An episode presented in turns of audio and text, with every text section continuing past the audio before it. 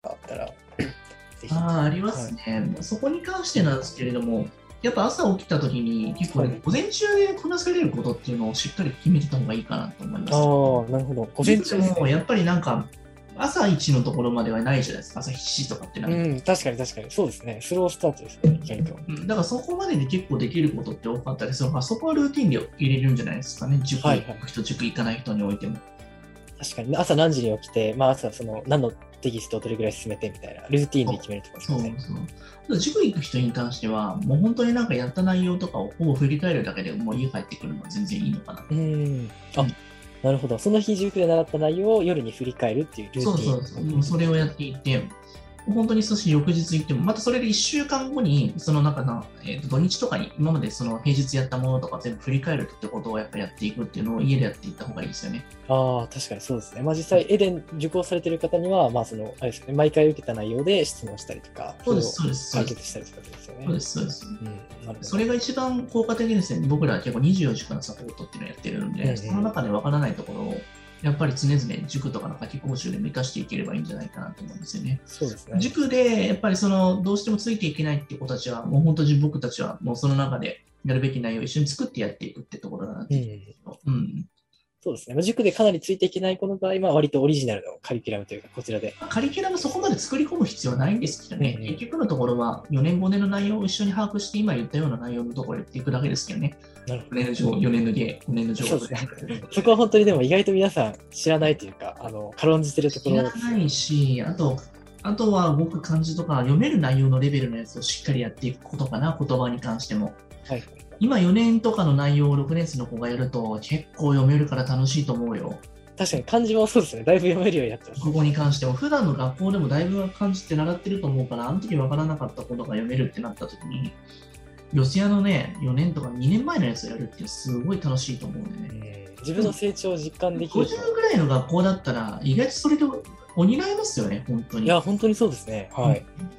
意外とみんな本当にハードルを高く感じすぎてるんじゃないかなっていうぐらいですよね。そう。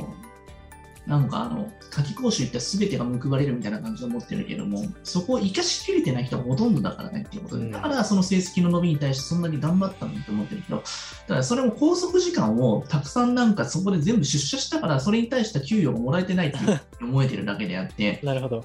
今の時代結構成果報酬型なんでね、はっきり言って。まあそうですね。偏差値はある種の、まあ究極の成果報酬型のものですからね。うん、だからその今後の社会の縮図的なものとして思ってもらってそれを疑似体験できると思ったらいいんじゃないかななとるほど。ちょっと今ひどいこと言ってるけどねそうですね。まあでも、やっぱり、あの、これからの時代を生き抜くためには、そういった考え方が必で要もですコねツをつかめば、まあ、勝ちパターンみたいなのは多分見出せると思うの自分の中でそうですそねこを。探し当てるためのなんか、うん、場所なのかなと思うけどね中うにんまあ、自分なりのその成功サイクルというか、学習サイクルを作り上げることができた人が、本当に勝っていきますようね。ん、できあの5ぐらいだったら上げれると思うんだよ、どんな子でも。でもその5でもいいんですよ、上げれたら。うん自分の中なりにこんな自分でも上げれたなっていう成功体験ができていけば大人になった時にそういう思考サイクルができるので基本的にまずはやってみようっていうマインドになって絶対最初失敗するからその失敗した時にし修正するところのスピードが速くなっていくのでじゃあ当たるスピードもめちゃくちゃ速くなるんですよね。ああ、それも本当に全人生において、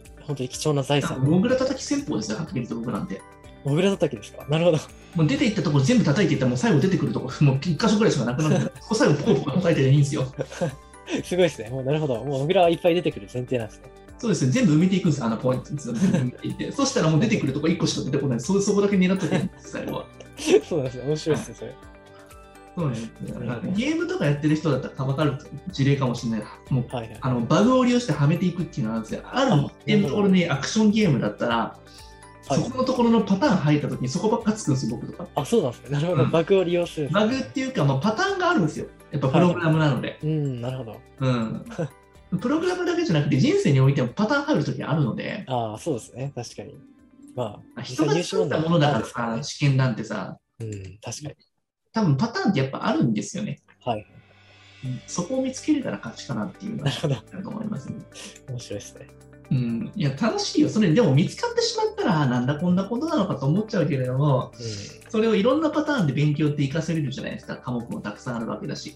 そうですね。まあ、理科で勉強、成功した勉強パターンは社会でも応用できますよね。石橋さんとかそうでしょ。例えば、国語のその思考のパターンとか、その点数の取り方のパターン見つけたから、他の科目でも活かせないかって、スライドさせただけでしょ、多分。そうですね。まあ、自分のそういうライティングとかに関しては、ある種、英語の、英検の勉強で使ったテクニックあるし、国語にも使ってるところがあったりするので、はい。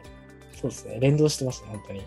ねえ、その結局そこのところなんか一成功体験を別のところにスライドさすっていう発想はすごく大事ですよね。そうです。もう中学受験でその01ができたらいいですよね。いや、本当にそうですね。中学受験の一つの成功パターンっていうのは、ある種、今後資格試験を受ける際にも使いますし、うん本当に、あの、いろんなところで使えるテクニックですよね。